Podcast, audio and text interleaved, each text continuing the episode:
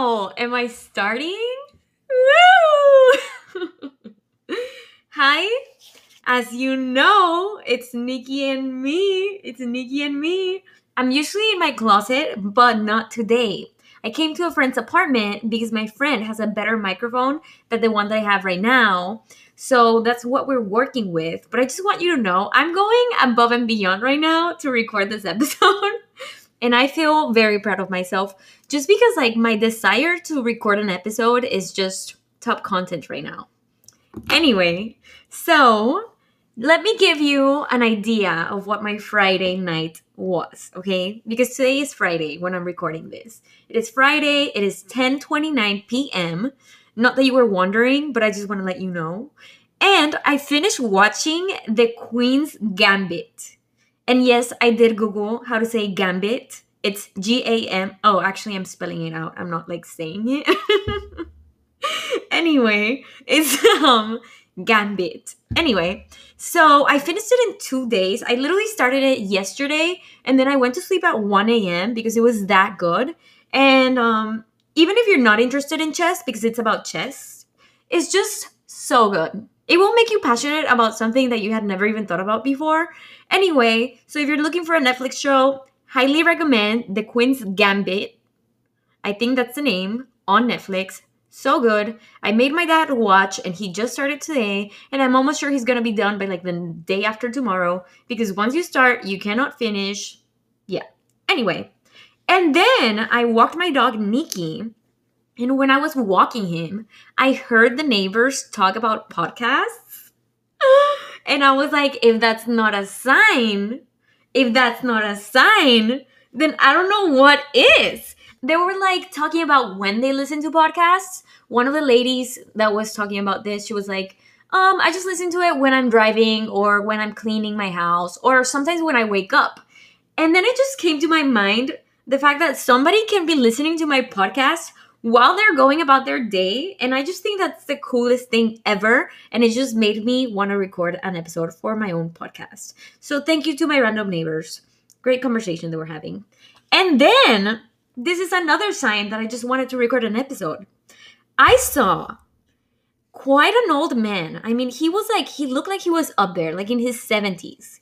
He was running full speed at the trail by my apartments while holding an American flag. And he was just like, just so full of energy.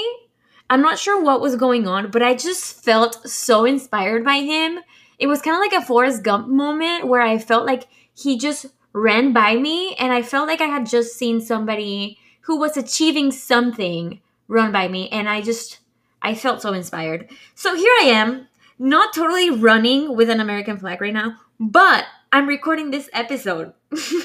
and that just makes me feel like I'm achieving something. So here I am. And we're going to be talking about my high school experience. So, first of all, let me just set this up by letting you know that I went to two high schools. I did my freshman year in San Antonio, and then I did my second year in McAllen. So, my first year, I was in Alamo Heights High School, which was predominantly white. And then I moved to McAllen, which was Sharyland High School, border town. And all of a sudden, I was with a lot of Latino people, and I felt, you know, very at home. But when I was in Alamo Heights, I didn't really have that many friends, like at all, I would say. I mean, I had a lot of like class friends, but no, not a group of friends. I did have one friend. She was from Mexico City. She is from Mexico City. Shout out to Sabrina. She really was a day one at Alamo Heights. And um, it was fun because even though I didn't have a friend group and I wasn't into like anything cool or popular there, I was part of the theater group, I guess, and I tried out for every role in Beauty and the Beast.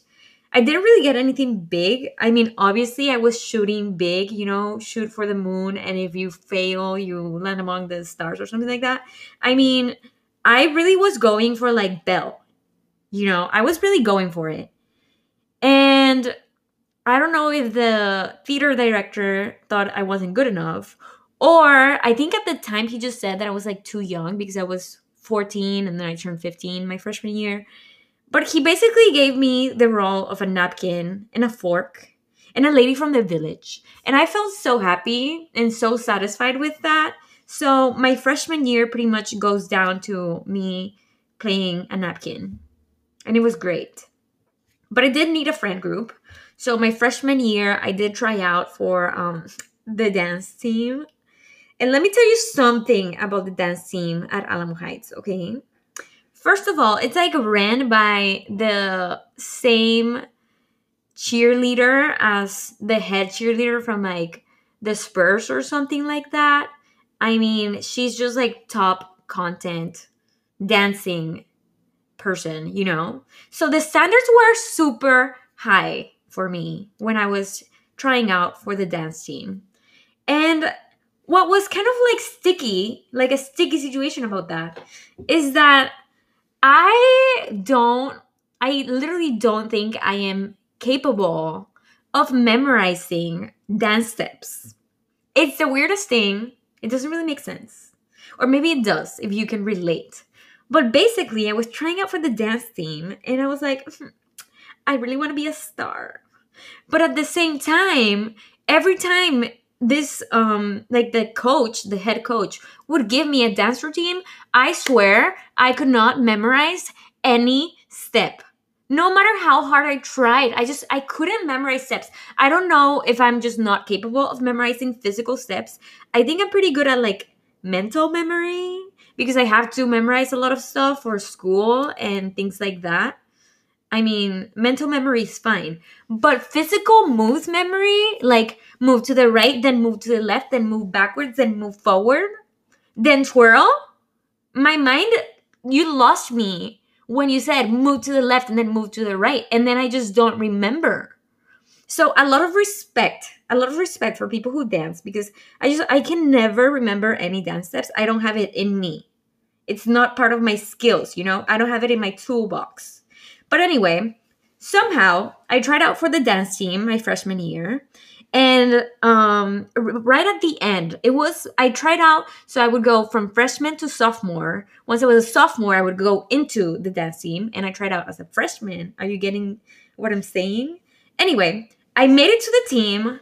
It was amazing. I thought it was a huge accomplishment because that meant that I could have lunch in the dance team studio and I wasn't gonna be left like without a place to have lunch at. I really kind of low key just wanted a place where I could have lunch comfortably. But anyway, right when I made it to that team and I was gonna have my lunch spot, um, my dad decided that we were moving to McAllen. So I left Alamo Heights High School. And by the way, I think that's where I really learned like that's where I first was exposed to American English. And let me just say, I say American English because I did learn the basics of English in Mexico, and I really did think that I knew English coming in here. But then once I was actually in Alamo Heights, I realized I really couldn't even say a joke. So I've come a long way, really. And Alamo Heights really exposed me to the language. But anyway, so then here comes sophomore year and I moved to Sharyland High School in McAllen, which is, like I said, a border town. And all of a sudden, all of my classmates, well, most of them, spoke Spanish and English, and I felt so comfortable. I felt so at home. And all of a sudden, I was just very, I mean, I think I was energetic at Alamo Heights, but I was just like a ball of energy, just going crazy, you know?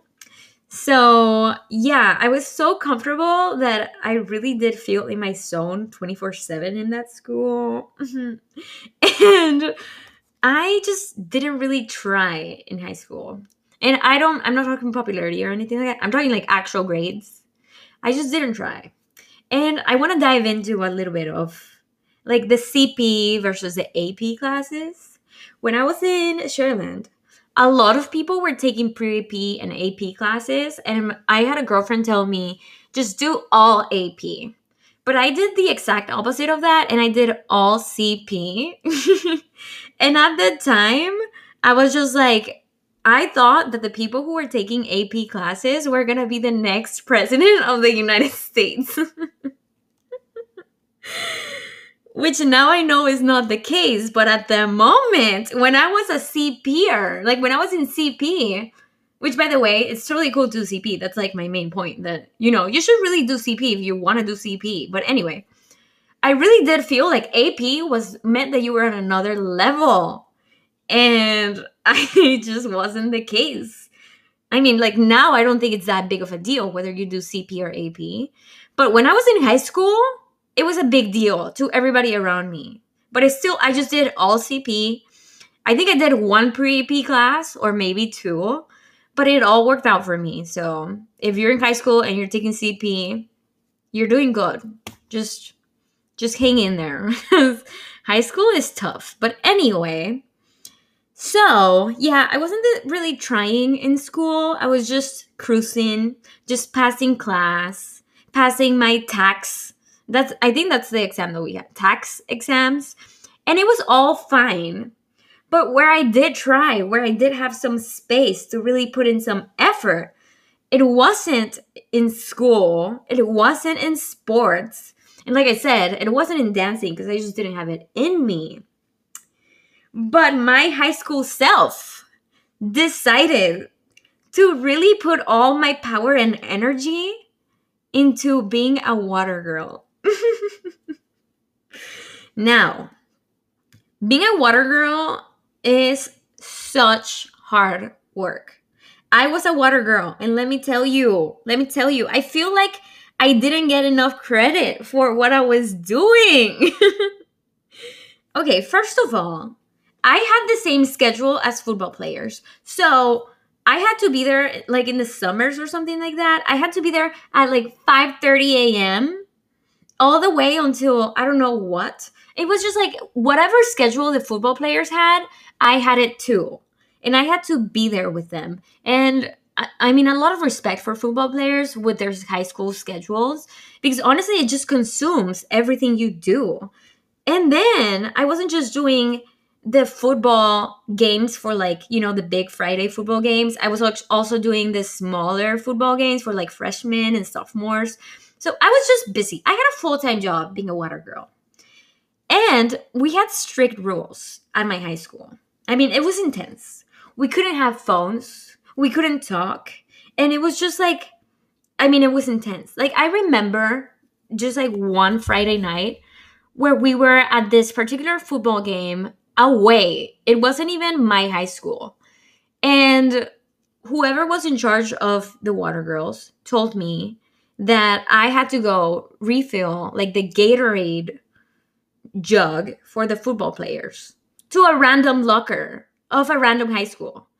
And I didn't know where that rock locker room was. So I was like, okay, well, I can definitely do that for you. But can I take my phone? Because I feel like I am not Dora the Explorer here and I don't really have the directions. You know what I'm saying? And I don't have my school bag, my mochila, to be like, hmm, you know, pull up the map. And they told me no. They told me no. They were like, no, you cannot take your phone. And I really thought I was just exposing my whole life for the freaking Gatorade. Anyway, but I did it. I did it. I went into that random locker place by myself and I just I did the Gatorade thing, put some ice cubes in there, really set it up cute for the football players, and then somehow I found my way back. I'm probably exaggerating the scene, but that's how it felt in my head. In my head, I felt like I was really putting myself out there like never before. Anyway, so yeah, being a water girl was super intense. And there's also a medical aspect to it. Like the water girls are with everybody who does like the medical treatments for anything. Like if anybody gets injured, there goes the water girls and the trainers, and you know, so you treat the football players. And one time, there was this particular football player. His name is Josh. Josh, if you're listening to it, to this, shout out to you. And he asked me to wrap his finger with like some sort of medical tape and I didn't know how to do that at all. Like, I really didn't. And I don't know how the other water girls knew how to do that, but I didn't. So I take his swollen finger that he had just injured and I put the tape around it, but with a bunch of pressure, and he literally starts screaming that he was in pain and i was just like oh my god i'm so sorry so then he undo like he took away the tape that i did and then he did it by himself and i just sucked like i sucked at the medical aspect and then i was also a scaredy cat for the gatorade random lockers things and i didn't like that i couldn't have my phone so i wasn't really having a good time being a water girl i really did just notice that it was so much more work than what I thought I had signed up for. I was just more down to just be at the football games without having to pay for a ticket and without having to be at the bleachers, but rather being like super, you know, right here, front row, front and center with everybody, you know? But it turned out to be so much more work than what I had signed up for. But I will say, I had ice cubes in my water. There's two types of water girls. The ones that have ice cubes in the water and the ones that don't. And i had ice cubes in my water okay? I was always ready. I was always ready. But anyway it just wasn't for me. So i just did it one season and it wasn't really my whole high school legacy you know i wasn't like the water girl but i did it for a semester and a semester was enough shout out to the water girls across the nation anyway it was too much. So then I joined debate. And debate was fun. It kind of like took out a lawyerly side of me. I haven't said this, but every time I say I'm like in grad school, I mean to say I'm in law school. But I don't really want to say law school because to me it just feels a little bit more low key if I said grad school.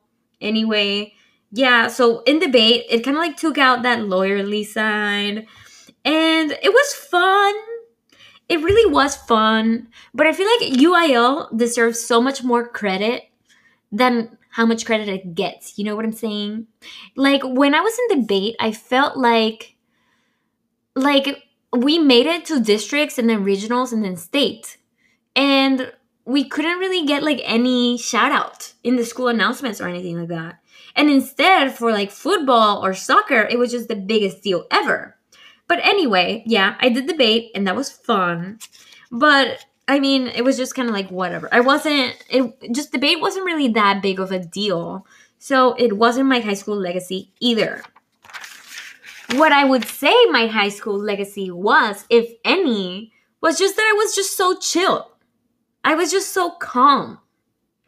And I think that's so important to say because the more that I just see the generations nowadays. I feel like kids just have so much pressure nowadays to like do AP and to, you know, really just be the best ever.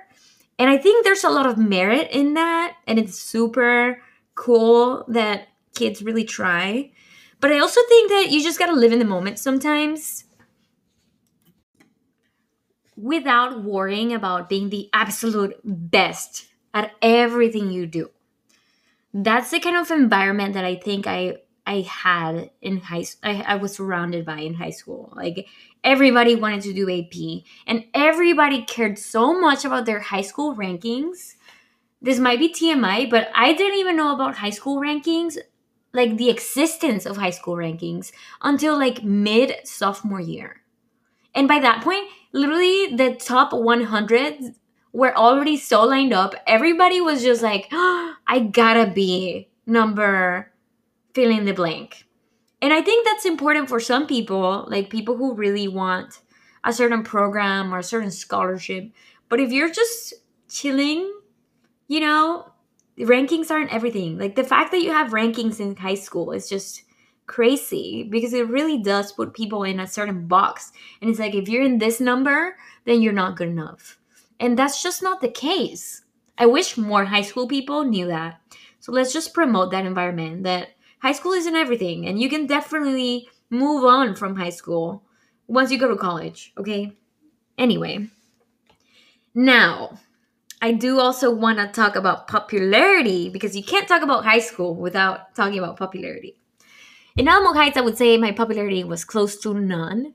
And then in Sharyland High School, I was still definitely not popular, but and I was never prom queen or anything like that. But I think I had much more friends than I did at Alamo Heights.